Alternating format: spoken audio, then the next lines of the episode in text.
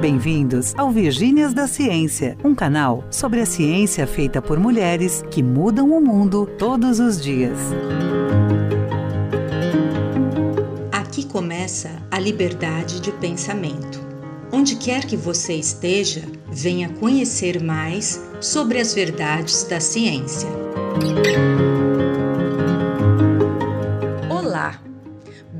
Bem-vindos e bem-vindas a mais um podcast das Virgínias da Ciência. Esperamos que vocês e suas famílias estejam bem, saudáveis e, por que não, que alguns de vocês já tenham sido vacinados. A ciência é espetacular, mas também é complexa. E nós estamos aqui para mostrar a ciência feita por mulheres maravilhosas de uma maneira acessível e descomplicada para você.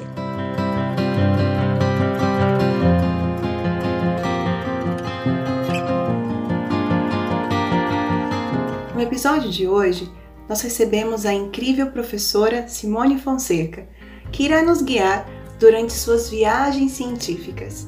Nossa convidada tem larga experiência na área de imunologia tendo importantes trabalhos publicados com os temas HIV, o vírus da imunodeficiência humana adquirida, linfócitos T, memória imunológica, reguladores negativos da resposta imune, doença de Chagas, infecção pelo Zika vírus e pelo SARS-CoV-2, o vírus causador da Covid-19. Muita coisa, né? Realmente vai ser uma viagem, ouvintes. Então, apertem os cintos porque os próximos minutos são de muito conhecimento científico e protagonismo feminino.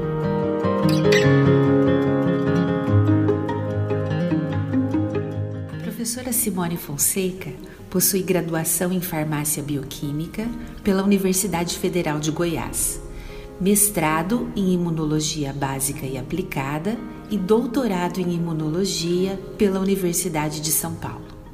Tem pós-doutorado pela Universidade de Montreal, no Canadá, e trabalhou como pesquisadora no Vaccine and Gene Therapy Institute, na Flórida, nos Estados Unidos. Desde 2012, é professora adjunta de imunologia no Instituto de Patologia Tropical e Saúde Pública da Universidade Federal de Goiás. Professora Simone, seja muito bem-vinda ao Virgínias da Ciência. É uma enorme honra recebê-la por aqui. Gostaria de saudar a todos que estão ouvindo esse programa é, e fazer um agradecimento às Virgínias da Ciência pelo convite. Me senti bastante honrada em vir aqui compartilhar com vocês um pouco sobre a minha construção. Também fiquei muito é, satisfeita e feliz de ver a propósito desse desse programa, né, dessa das Virgínias, né, essa questão de saber das histórias das mulheres, o quanto isso pode influenciar e, e ser uma boa referência para as pessoas, para as outras mulheres que estão na luta, né, da de fazer ciência, do desenvolver em diferentes áreas do conhecimento. Então agradeço imensamente por esse convite. É um prazer mesmo estar aqui. Nós é que agradecemos, Simone. Para iniciarmos nossa entrevista, não poderíamos deixar de falar do nosso cenário atual. Nunca se falou tanto sobre vírus. Na TV, nas redes sociais, no mundo todo. Estamos todos conhecendo mais sobre os vírus e temendo os vírus. Né? A pandemia da Covid-19 tem mexido com a cabeça dos pesquisadores, requerendo ações múltiplas em diferentes esferas e, claro, atravessando nossas famílias e abalando a saúde física e mental de todos nós. Nós sabemos que você trabalha com um outro vírus, também envolvido em uma outra pandemia, a da Síndrome da Imunodeficiência Adquirida, a AIDS causada pelo vírus HIV. Você poderia comentar um pouco sobre esta doença? Ela ainda é um problema no momento atual? Em relação ao HIV, é, realmente ainda é um problema, é uma epidemia ainda é, mundial. Né? O Brasil ele tem bastante casos ainda de HIV, muitos casos novos, né? Então, até 2019, tem 920 mil pessoas vivendo com HIV no Brasil, sendo que dessas, né, é, 77% fazem uso de antirretroviral e 81% já sabiam, né, já tinham diagnóstico feito. Então, é um número ainda razoável de infecção, ainda é um problema, né? O Brasil distribui, tem uma coisa muito importante que foi reconhecida no mundo inteiro, né, de é, distribuição do medicamento pelo SUS, né? Então, o medicamento é, é distribuído pelo governo, o indivíduo não precisa comprar, né? Isso é um avanço enorme, né? Isso, quando começou o Brasil, foi realmente referência nisso, porque muitos países ainda o medicamento é vendido. Então ainda tem é, é um problema, né? Existem várias campanhas de prevenção, existem programas para tentar diminuir a, o número de casos, né, de novas infecções, mas ainda é problema. E houve, né, com o passar do tempo, houve um relaxamento, né, vamos dizer assim, é, achando que ah, tem tratamento, né, porque eu vivi o momento da pandemia, onde né, a epidemia era um, era um problema enorme no mundo e que a gente estava perdendo as pessoas, né? Os artistas que a gente gostava, né? Os cantores, os colegas, e a gente e essas pessoas desapareciam, né? E aí, é, então nós vimos isso, eu vi isso. E a, a, a, geração mais nova não viveu isso, né? Já existe o medicamento, né? Não tinha medicamento, a ZT, que foi um dos primeiros medicamentos utilizados, então ele é, não foi suficiente, né? A diferença existiu mesmo quando se houve a HART, né? Que a gente fala que é uma terapia altamente é, eficiente, onde se usam grupos né, de medicamentos inibindo diferentes fases do ciclo, né, desenvolvida pelo David Hull no início da, da, dos anos 90, que fez a diferença e melhorou a qualidade de vida dos pacientes. E então a, a infecção é um grande problema ainda e e com isso, né, no mundo, né, os casos ainda tem 38 milhões de pessoas vivendo com HIV, sendo que é, 25,4%, não, 25,4 milhões né, vivem, é, tomam, fazem uso da terapia antirretroviral. É, mas tem 1,7 milhões de novos casos né, em 2019, foi isso. Então, é, são muitos casos né, ainda novos. É, o grande problema ainda na África subsaariana, né, é ainda é grande essa, o número de casos é, mas no mundo inteiro ainda é grande, né? Então, é, existe ainda também, mas teve uma redução, né? Desde 98 teve uma redução de 40% de novas infecções, então isso é progresso, né? E desde 2004 houve uma redução de 60% nas mortes. E no Brasil está tendo uma redução de mortes também, né? Então é sinal que está tendo um cuidado, apesar, né, de ter ainda a necessidade talvez de mais campanhas né, para essa geração mais nova, porque os novos casos né, no Brasil são de, é, de jovens, né, até 20 e poucos anos, né, abaixo de 30. O número de novas infecções, o percentual maior é desse, desse, dessa faixa etária. É, existe agora também programas que ajudaram também é, nesse, nesse combate à infecção, né, nessa nessa diminuição da, da, da, infecção, que foi a, o uso do, da PrEP e da PEP. A PEP é uma terapia né, antirretroviral que é dada pós-infecção. Então, o indivíduo tem uma, uma suspeita, né? Já aconteceu acidente de laboratório, ou manuseou um material contaminado, ou teve uma exposição né, com uma pessoa suspeitamente positiva ou confirmada positiva, então ela pode tomar o medicamento nas, na, na, nos primeiros dias, né, primeiras horas, é, acho que 48 horas pós a infecção. Então toma o antirretroviral nesse momento, então isso evita a infecção dessa pessoa. Então essa medicação é também dada nos, no programa pelo SUS, né? E existe agora uma medicação chamada PrEP, né? Um programa chamado PrEP, que é uma profilaxia, né? Pré-infecção, pré-exposição. Então, o indivíduo, né, que é, vai ter uma, um caso suspeito, né, de ou trabalho com material infectado ou uma relação com uma pessoa que é positiva, ela pode entrar no programa de fazer a prevenção com o uso do antirretroviral.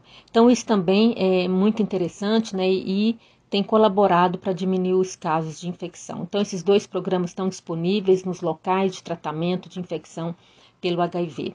Aproveito para colocar aqui né, que os CRTs, né, os centros de testagem para HIV, eles são abertos né, para a população que quer fazer a testagem, né, então pode procurar esses locais, todo todo estado tem, toda, às vezes toda cidade tem um local para isso, né, pelo menos os maiores centros, e onde se faz né, os, as testagens gratuitas para ver a, a positividade ou não e também tem nesses locais o governo, né, o Ministério da Saúde tem os kits, né, desenvolve vários eh, parcerias com material para de testes rápidos, né? Então é positivo em dois testes rápidos, faz mais um teste no laboratório e sai o resultado. E aí o indivíduo entra e é direcionado para um dos locais de tratamento. Então existe isso já muito bem estabelecido, existem vários grupos, né? Várias ONGs, vários eh, é, organizações, né, UNAIDS, né, que tem a UNAIDS né, internacional, que é Ações Unidas sobre HIV e AIDS, é, que mantém também um, um, um, acervo enorme de estatísticas, de programas de prevenção, programas de tratamento, programas sociais, tudo em relação ao HIV, e tem a UNAIDS também no Brasil, né, representante no Brasil, que é, também faz um trabalho muito interessante e que é, pode ser acessado por todos, né, com editais, com várias chamadas para é, convocar a, a, as pessoas para ajudar nesses programas e oferecendo maior qualidade de vida às pessoas que vivem com HIV.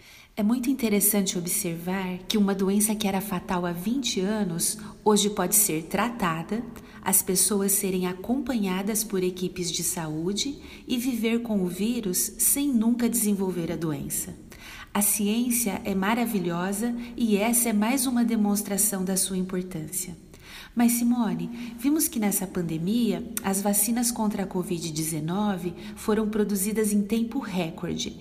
E a vacina contra o vírus HIV?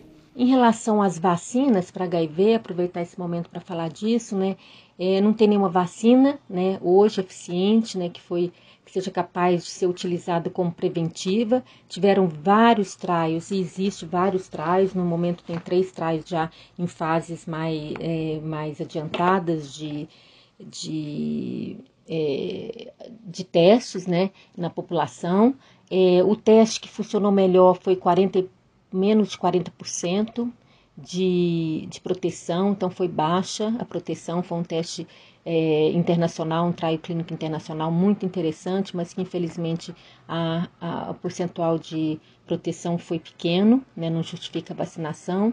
É, e tem essas vacinas né, em trial e tem um tratamento promissor, né, que também são os anticorpos monoclonais é, altamente ou, ou reconheci, é, é, amplamente, né, amplamente é, que reconhece o vírus, né? Então ele é um, um broadly neutralizing antibody que tem sido também feito como uma vacina mais para mais para uma vacina terapêutica, né? Para HIV, então tem traz já adiantados é, nesse sentido e tem acho que dois ou três internacionais agora. É, não sei se eles estão fazendo também preventivo em pessoas em alto risco. É, mas são super interessantes, mas ainda é um gargalo a vacina pelo, pelo HIV devido à alta mutação do vírus, né, é, que escapa da resposta imune, dificultando então uma resposta é, por longo tempo, né, na, naquele vírus, né, para aquele vírus. Então ainda é uma infecção é, grave, né, que existe vários programas de ajuda, como o Bill Gates, que vive, é, oferece muito ajuda para o HIV, para desenvolvimento de vacinas, mas pra, mais agora também para aumentar a qualidade de vida das pessoas. Nossa, Simone, que explicação maravilhosa sobre o vírus HIV e como os tratamentos foram e ainda estão evoluindo para dar qualidade de vida para as pessoas. Ainda falando um pouco sobre este vírus, mas agora focando em sua trajetória científica, quando você iniciou sua pesquisa nessa área? No doutorado? Você continua atuando e estudando o vírus HIV? Conta um pouco pra gente. A minha pesquisa sobre HIV é, começou, num, na verdade, num recém-doutor. Logo que eu terminei o doutorado, é, tinha uma bolsa do CNPq disponível para fazer um, um recém-doutor, né? Era uma bolsa entre o pós-doc e o doutorado, né? O valor. E aí foi um trabalho, né? Já estava trabalhando com a Edés Cunha Neto na, na Faculdade de Medicina, no, no INCOR, em São Paulo, no Laboratório de Imunologia, e a gente engajou, engatou né, num, num projeto de HIV para estudar a resposta imune. No entanto, não tinha nada assim, quase, a gente não tinha acesso a quase nada, muito embora para HIV tem bancos e bancos de dados, mas a gente viu que a resposta para linfócito CD4 não era tão, não, tão é, estudada e principalmente que tinha é, poucos epitopos descritos. Então a gente foi desenhar isso, né? Foi meu trabalho, esse trabalho foi isso, desenhar novos epitopos, usando programas de predição. Na época a gente usou um chamado Teptop e identificamos é, é epitopos né, em todas as sequências, né, todas as proteínas do HIV, que são nove. Fizemos então esse mapeamento tanto para, foram baseados em CD em CD4, né, usamos então programas que avaliavam a ligação, a predição de ligação com diferentes HLAs e, e desenvolvemos, né, identificamos um, mais de 20 epitopos é, sendo que vários desses eram novos epitopos. E daí, depois, o pessoal do Instituto Coração continuou, né, a Daniela Rosa continuou, a Susan Ribeiro e o Edés Cunha Neto desenvolveram uma vacina baseada nesses epitopos, né, que eles chamaram de HBR18, porque eles pegaram 18 desses epitopos, que foi testada em, em diferentes é, é, linhagens de animal e também foi também desenvolvido, foi feito imunizados macacos com, esse, com essa vacina, né, que é uma vacina de DNA, é, mas que tem a, contém a, a, informação da sequência desses epitopos e também muito bem sucedida. É, no entanto, não foi feito o desafio no macaco, porque aí teve problemas com, com é, um tipo laboratório adequado para isso, né, mas realmente isso é previsto para fazer.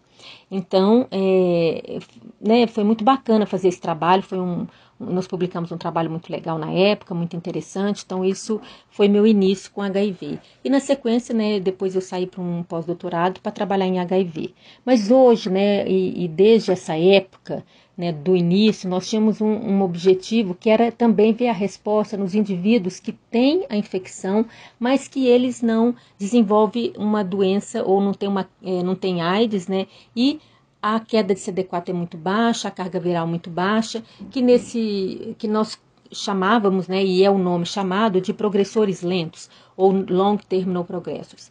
E dentro desse grupo tem um grupo, né, chamado de controladores de elite ou elite controllers que eles não têm é, carga viral detectável, então fica abaixo do limite de detecção do teste e o CD4 praticamente normal, os níveis normais. Então, esses e mais de 7 anos de infecção. Então, esses indivíduos descobrem muitas vezes em bancos de, de sangue que vão doar ou, ou, qualquer coisa desse tipo, né?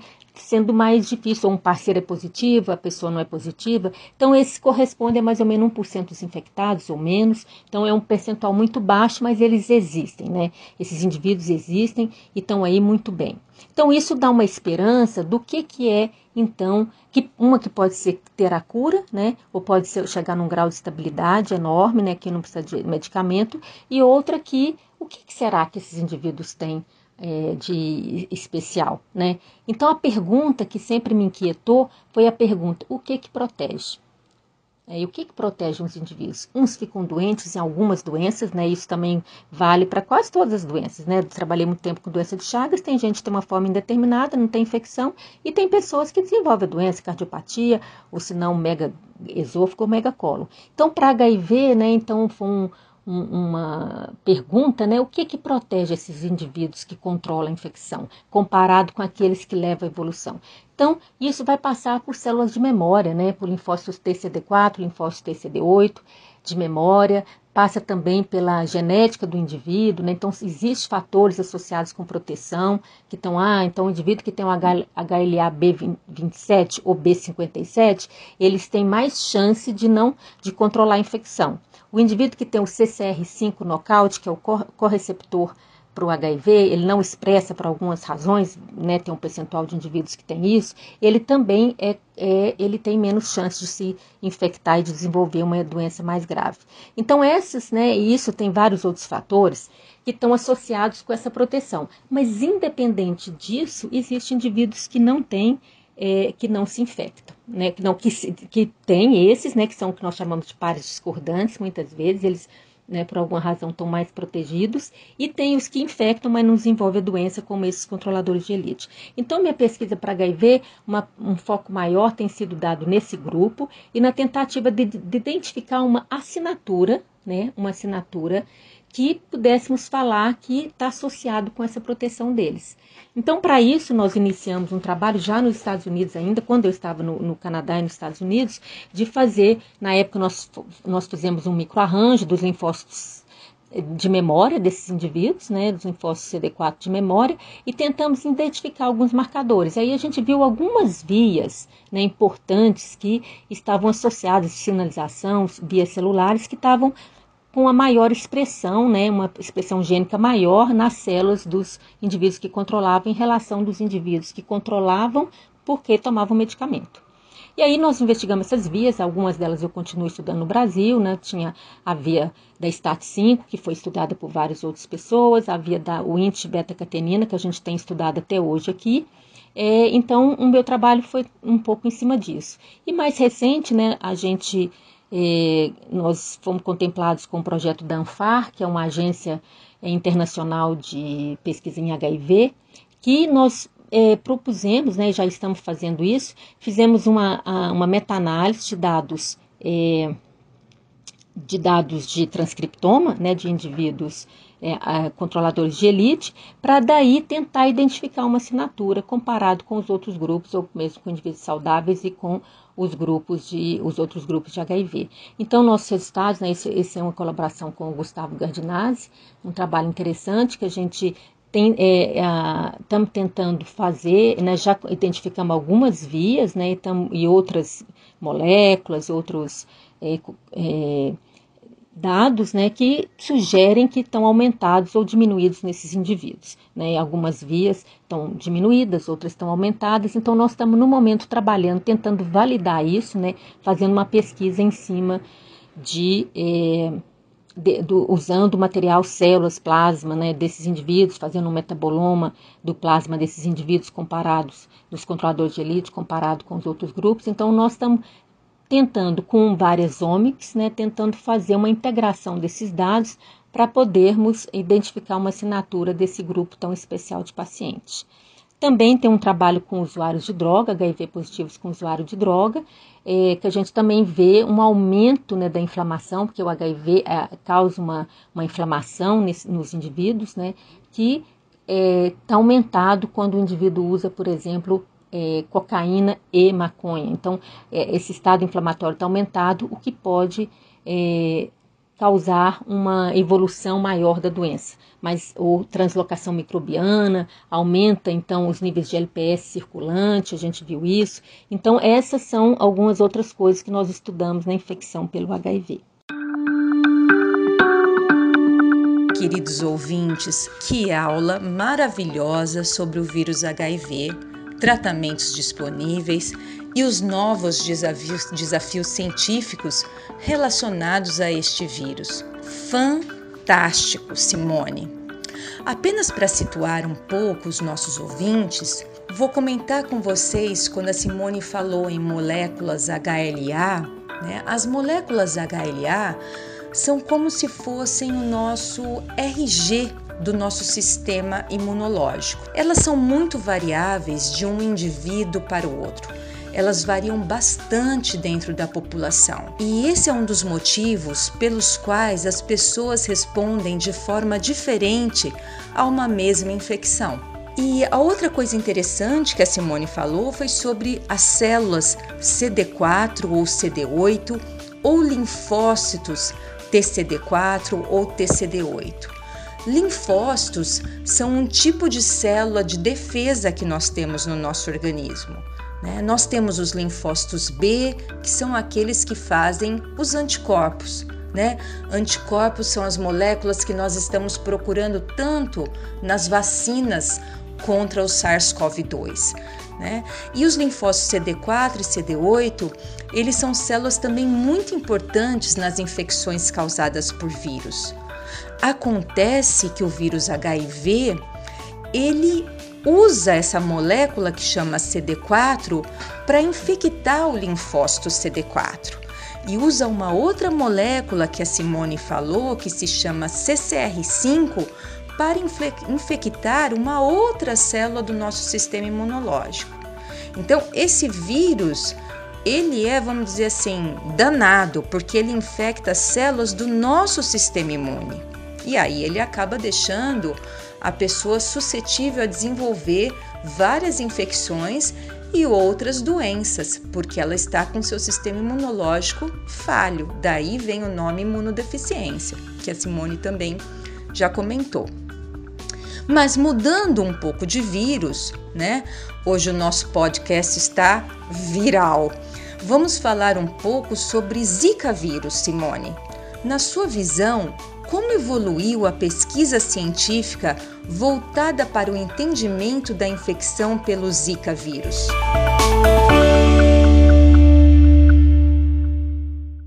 A infecção pelo Zika vírus é, assolou o mundo todo, né? em especial nós tivemos muitos casos no Brasil, né? entre os anos de 2015 a 2017 tivemos mais de 340 mil casos né? durante esse período é, a infecção teve essa associação né, de infecção né, é, que estava associado com, durante a gravidez, associado com a microcefalia dos recém-nascidos, é, que muitos coortes né, que acompanharam esses bebês viram depois o aparecimento de outras complicações, como complicações oftalmológicas, algumas outras alterações que existiam pós ah, esse acompanhamento, que não foram detectadas no momento do, do parto. É, existe então uma associação também com Guillain-Barré, né, que já foi observada é, em diferentes locais do mundo, né, existe então a, uma associação com o desenvolvimento, desenvolvimento da doença Guillain-Barré, da doença autoimune Guillain-Barré. A, a evolução, né, os estudos em Zika é, foram, né, teve um incentivo na época, o Brasil foi brilhante nisso, teve uma contribuição internacional muito grande, né, com os estudos, vários estudos de muito é, importância, né, inclusive esse da, da, da relação com a microcefalia foi um estudo de caso controle é, desenvolvido por um grupo na Fiocruz, né, liderado pela, pela Celina Turque. Então, foi, foi um, um, trabalho de grande relevância. Como outros, né, o Brasil contribuiu muito com esses trabalhos. E o que aconteceu que dificultou, talvez, né, é que a gente parou, a, o vírus né, parou de circular, o que foi muito bom, né, foi maravilhoso isso. Né, mas ficaram muitas perguntas sem responder. Né, o vírus parou de circular, o, o incentivo à pesquisa também naquela, naquela é, infecção fica diminuído, né? Outras coisas vão acontecendo, o vídeo agora o Covid que assolou o mundo inteiro, e aí essas pesquisas um pouco que ficam né? E aí não terminam ou terminaram muitas coisas, mas aí você fica, né? É, já não é o foco, né? Um foco porque outras doenças emergentes vão aparecendo, né? Então, muitos trabalhos de muito bom nível, que no início tudo que se fazia publicava, né? E muitos trabalhos de muito bom nível foram publicados depois, né? Quando viram, por exemplo, é, utilizando é, diferentes ferramentas ômicas, né, é, análise, foi, feito, foi visto então alguns marcadores no cérebro dessas crianças, né, nesses bebês, perdão, que faleceram, é, né, então foram vistos colágeno e outros marcadores, então isso é muito rico, né, ver isso. Mas eu acho que perdeu um pouco, né, a gente até está terminando um capítulo agora para um livro muito é, do Imperial College, se não me engano, ou King's College, muito interessante, né, com muitos volumes, né, e, e eu acho que vai ser é, muito bacana ver esse livro pronto. Mas assim, é uma, é um, uma, eu acho que foi um pouco atropelado pela, pela falta de pesqui de recurso, talvez, né? E a gente ficaram vários estudos, mas que continuam, né? Nós continuamos estudando, mas vai numa, numa, num ritmo mais lento a pesquisa. Mas sem dúvida, é, é, evoluiu, né? Tem trabalhos de resposta imune muito bonitos depois disso, do entendimento um pouco dessa patologia, mas tem ainda muitas perguntas sem respostas. Bem, em ciência é muito comum termos essas respostas uh, que levam a mais perguntas ou ainda perguntas que ficam sem respostas, não é mesmo, Simone? Que bom, né? Porque assim a gente nunca fica sem trabalho e também não dá para perder o brilho nos nossos olhos quando nós encontramos um achado científico. Bem, mas falando sobre como o seu grupo tem desenvolvido é, perguntas e encontrado respostas no campo do Zika vírus, você podia contar para gente como é que vocês fazem esses experimentos ou qual é o foco da pesquisa de vocês? O nosso foco na infecção pelo Zika vírus né, iniciou então para avaliação da resposta imune inicial né, na infecção, na fase aguda, onde a gente viu um, um, uma quantidade de citocinas inflamatórias e algumas já tentando regular, como a IL-1RA, tentando fazer um, um controle ali da, da do, do, processo né, é, inflamatório. Então, que a gente viu, a gente até que esperava que ia ter mais, mas fizemos então durante a fase aguda, né, aqui na nossa região de, é, em Goiânia, né, onde tinha... É, um, a gente tem né, em, a dengue é endêmico, né? Então a gente tem bastante arbovirose, então não ia ser diferente, né? Tivemos muitos casos de, de zika, no entanto não tivemos muita microcefalia, o que foi ótimo, né? Não tivemos tivemos poucos casos. Então, a, né, esse trabalho então focou nisso, né? A gente viu é, esse, essa, essas citocinas associadas com sintomas, então a gente via associação citocinas com sintomas, vemos é, também é, citocinas pós a, a, já numa fase convalescente. Então foi um trabalho é, muito rico para nós, né? Foi, foi um, um, trabalho que trouxe uma informação né, de uma região endêmica é, sobre a, as citocinas inflamatórias né, que estavam né, é, envolvidas na infecção pelo Zika vírus. É, na sequência, né, nós também uh, tivemos um projeto, tivemos várias tentativas de colaboração com vários locais, né, mas não saiu os recursos, com o Instituto Pasteur, com, com, no Canadá, mas a gente não, não, foi bem sucedido. Mas nós continuamos, que era ver a resposta imune das mães infectadas, né, e, dos, é, e no material do cordão umbilical para a gente ver, a gente desenhou os epítopos né, é, para CD4 e CD8 para investigar essa resposta de, é, de proteínas de todo o vírus também, de todo o vírus. E aí a gente ainda não terminou esse trabalho, né? Igual falei, os recursos diminuem, tudo diminui, mas a gente está com esse material riquíssimo, né? De mães e bebês, né? Cordão umbilical, às vezes temos células de bebê é muito difícil, né? Estão considerando o cordão, mas tem o soro do bebê, o plasma e o soro da mãe. Então a pergunta é: a resposta imune é diferente nos indivíduos, nas mães grávidas que tiveram bebê com microcefalia ou não? Então, essa é a pergunta. Então, esse, esse estudo está em progresso. Aí, em paralelo, né, é, a gente quer ver bem a interface, né? Então, nós vamos fazer em paralelo um transcriptoma da placenta, né, dessas mães. Então, a placenta foi coletada, né, para também entender se a placenta, qual que é a participação. É diferente a placenta dessas mães é, que teve é, bebê com microcefalia, das que não tiveram e da placenta saudável, né? Então, nós estamos trabalhando bem numa interface, né? Da resposta. Queríamos investigar também é, moléculas HLA, investigar o autoantígenos, mas acho que a gente não vai ter como fazer tudo isso. Mas nós já temos todo esse material e estamos no, encaminhando né, para ver tanto a resposta é, dessas, desse celular, né, e das resposta imune, como também dessa resposta de ômicos, né, também pretendemos fazer o, o proteômica da dessas placentas para ver a integração desses dados, ver o que, que a gente vai conseguir é, identificar como um, uma possibilidade de identificar o, a resposta a resposta dessas mães que tiveram bebê com microcefalia, se vê se tem diferença. Vimos já uma resposta de anticorpos muito interessante, né, um trabalho que está sendo submetido para publicação, mas é, ainda. Então, são dados assim. Então, a gente viu que tem uma, uma diferença, sim, nesse estudo, né, nas mães com microcefalia. Então, nosso trabalho está mais ou menos voltado para isso, né? Está em andamento. Também fizemos uma resposta imune, que estão com dados interessantes de mãe, eh, de pessoas que não, durante a fase aguda, né, da resposta imune, que coletamos naquele, naquele momento, eh, na fase aguda e depois da fase aguda, para ver a resposta a esses peptídeos que a gente desenhou. E no paralelo, nós fizemos uma vacina de multieptópica com a, com esses, a sequência desses desses peptídeos, tanto de CD4 como de CD8, juntamente com a proteína E, né, que para induzir uma boa resposta de anticorpos. Tivemos todas as predições, né, é uma, uma, vacina em sílico, ainda nós não produzimos a vacina. Esse trabalho está é, pronto, já foi submetido e está no processo de ir e voltar, né? Mas a gente teve esse trabalho que eu acho também que que foi um trabalho é, muito interessante, desenvolvimento de uma vacina, porque as, as grávidas, né, para as grávidas ainda é um problema, né, ter o vírus circulante, porque o vírus continua, só que num grau, né, de infecção muito menor, né, baixo, né, mas ele não desapareceu. Nos estudos de coortes grandes, né, é, aparece ainda casos de infecção. Aqui em Goiânia continuam estudos de coorte, né, de grávidas, e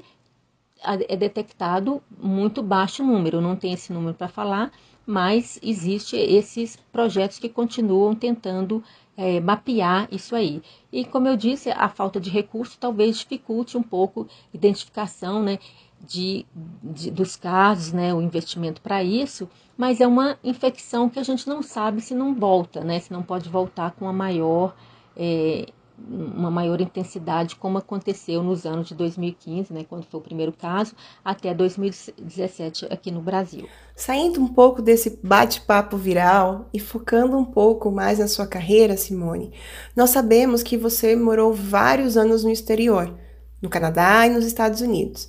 Será que você poderia compartilhar com nossos ouvintes como foi essa experiência? A experiência fora do Brasil, ela foi maravilhosa, com todos os desafios, né, que é viver fora do Brasil, do que é ser estrangeiro, do que é estar num país que a língua não é a sua.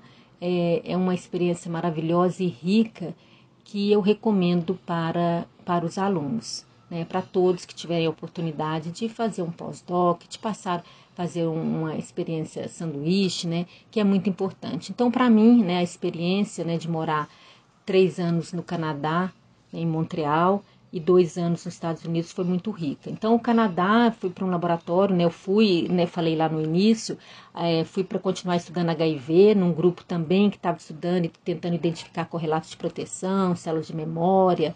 É, aprendi muito, né? Com eles, muito, né? Professor Rafik Secali. Então, foi uma riqueza para mim esse tempo fora, né? Num laboratório que tinha dinheiro, condições para fazer o que a gente estava pensando. É claro que é, não era tudo que queríamos fazer, mas um laboratório que estava voltado para biologia de sistemas, fazer várias é, perguntas amplas, né? Então, quando eu cheguei, eles estavam com um estudo muito bonito com a vacina da febre amarela, vendo por biologia de sistemas a integração de dados que pudessem identificar correlatos de proteção.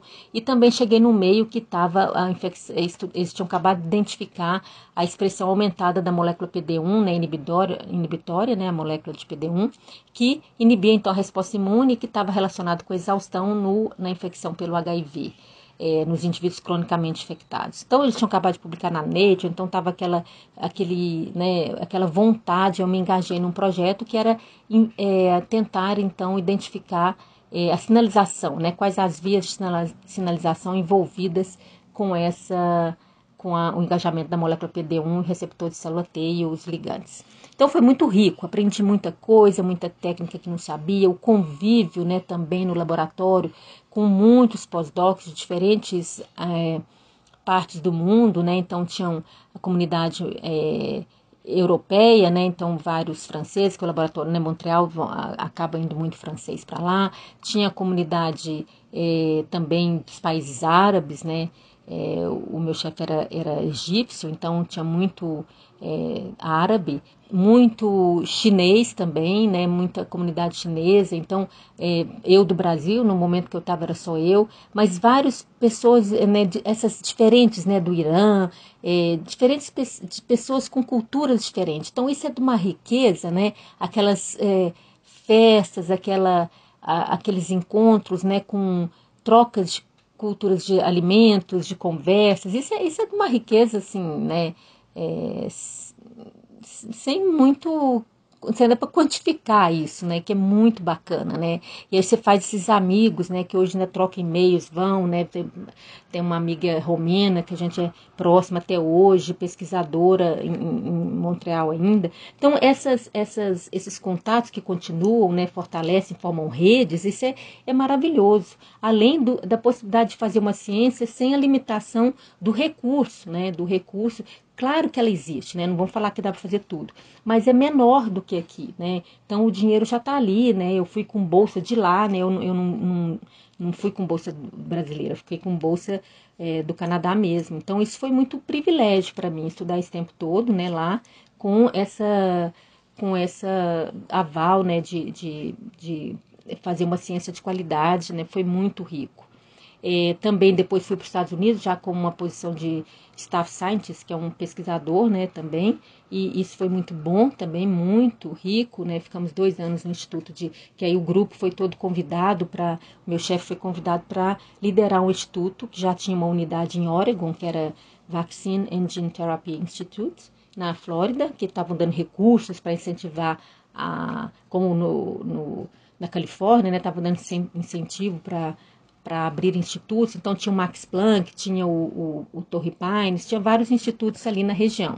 E tudo bem que a Flórida é tudo um pouco longe, né? As distâncias da sempre não, não é ali pertinho, mas tudo num complexo, né? É, tentando é, fazer ali uma região de ciência, né? E então foi muito rico também. Vimos o instituto, né? Nascer e, e, e desenvolver. Então isso foi é, foi muito bacana. É, eu fiquei mesmo, eu senti assim que foi um projeto né, de vida, né? Cinco anos é um bom tempo, né? Fora do Brasil, mas foi muito enriquecedor, tanto culturalmente, né? Montreal uma, uma cidade interessantíssima, né? Uma vida cultural maravilhosa. Então, como projeto de vida também foi legal. Abandonamos os nossos carros para andar de bicicleta, né? A gente é, muda o estilo de vida, né? Então, isso foi muito bom. É claro que tem os desafios, né?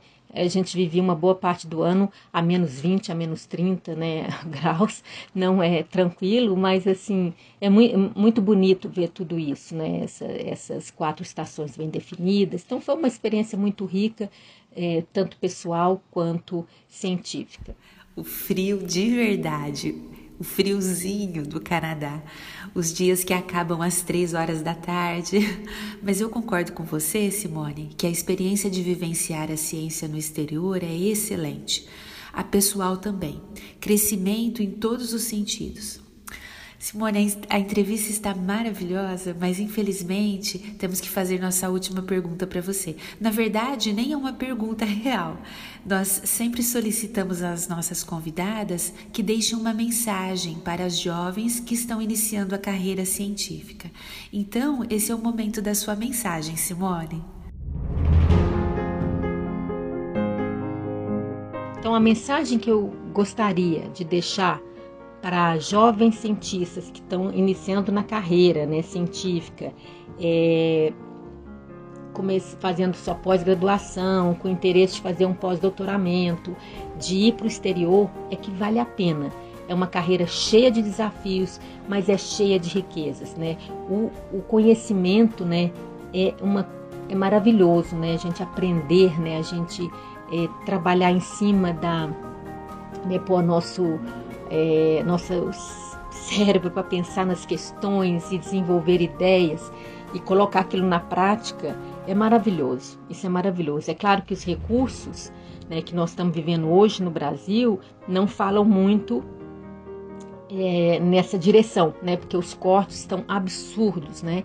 Então isso é, espero que seja passageiro, né? Muito embora vá impactar em alguns anos esses cortes todos que ocorreram, mas é uma carreira muito rica, é uma carreira de muitas trocas, de muito conhecimento, de muita é, interação, né? Não dá para fazer ciência sozinho, ciência é, é, é, importante ter as redes, né? Eu defendo isso, acho isso sensacional, a gente fazer redes, fazer colaborações que um é bom nisso, o outro é bom em outra área, e a gente vai trocando e vai interagindo, né?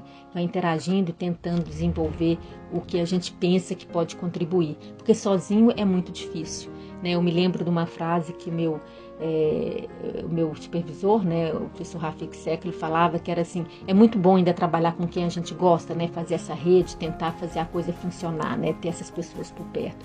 Então, a gente tem que dar uma leveza também, porque é um trabalho pesado, não é simples, mas trazer uma leveza, né, lembrar da beleza que é isso, né, do conhecimento, de, de poder contribuir de alguma forma para uma pergunta científica, né, poder contribuir é, trazendo uma, uma, um pequeno tijolinho ali, mas que aquilo serve, né, pode servir de, de degrau para uma outra colocação e assim a gente vai construindo conhecimento. Então, é, isso é muito rico. E às vezes vão vir coisas mais práticas também dessa pesquisa, né, que podem colaborar, né, tem as vacinas, tem é, tratamentos e tudo mais que sai de uma pesquisa, né, e, e assim vai numa pesquisa básica, né, que vai é, sendo realizada e que vai finalizar num, ou chegar num ponto que pode virar um produto, né? Então isso também é muito bacana. E a riqueza, né, de, da academia, né, eu acho muito rico. Tem dificuldades, tem, mas tem um ambiente rico, né, que você está ali numa, numa numa roda de pessoas pensantes que estão desenvolvendo, estão com os alunos que estão tá instigando a gente o tempo inteiro, né? O tempo inteiro, a gente que dá aula na graduação, a gente é desafiado e tem dia que a gente fala assim, não sei responder, eu vou ver também e nós podemos junto entender ou tentar buscar a resposta para aquilo que você está perguntando, que é cheio de desafios. E além do mais, né, o incentivo que vá para o exterior, assim, quando a gente espera passar esse período de pandemia, né, tão difícil, vá para o exterior, trocas, né? Vá para um curso fora da sua cidade, fora do seu local.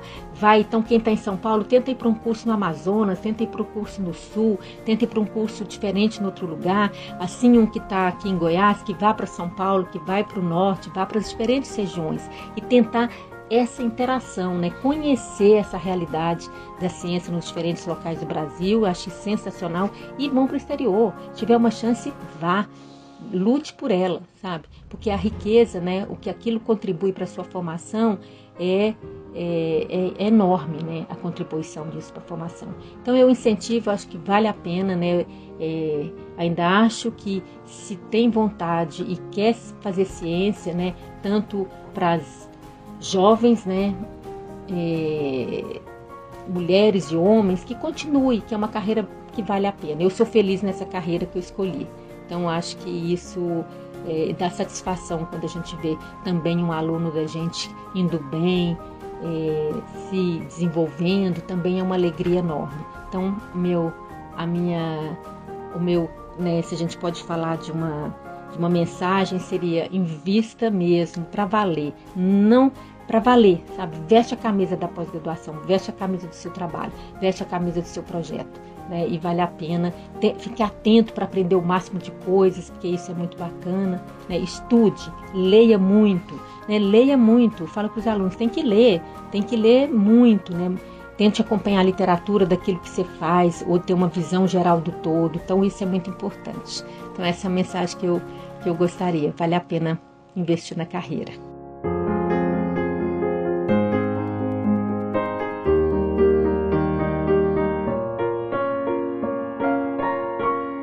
Muito obrigada por essa mensagem linda. Realmente, ciência solitária não existe, assim como é impossível sermos donos de todos os saberes. Fantástico! E aproveito aqui para agradecer essa oportunidade enorme, né, de ter essa conversa aqui, que eu gostei demais, gostei demais das perguntas que me foram feitas, Virgínia. Eu achei que vocês é, conseguiram fazer uma, uma viagem, me fazerem né, uma, retomar uma viagem, né, porque eu acho que tudo isso é uma viagem, né, uma viagem muito gostosa que a gente faz com muitos desafios, com muitas alegrias, com momentos difíceis, né, mas foi, foi muito gostoso. Parece que me pegou pela mão por uma trajetória que eu fiz, né, que, que me deixa, é, foi muito bacana, né, desde o tempo de Ribeirão Preto, né, que foi extremamente rico na minha formação. Eu sou muito grata, né, à, à Faculdade de Medicina de Ribeirão Preto pelo tempo que eu passei, ao meu supervisor da época, professor Fernando Cunha, né, a minha amiga Vânia, uma das Virgínias aqui, que é, que tivemos o privilégio de nos conhecermos nessa época do meu mestrado e do doutorado dela, né? Foi uma alegria, são amigos para sempre que a gente fez ali.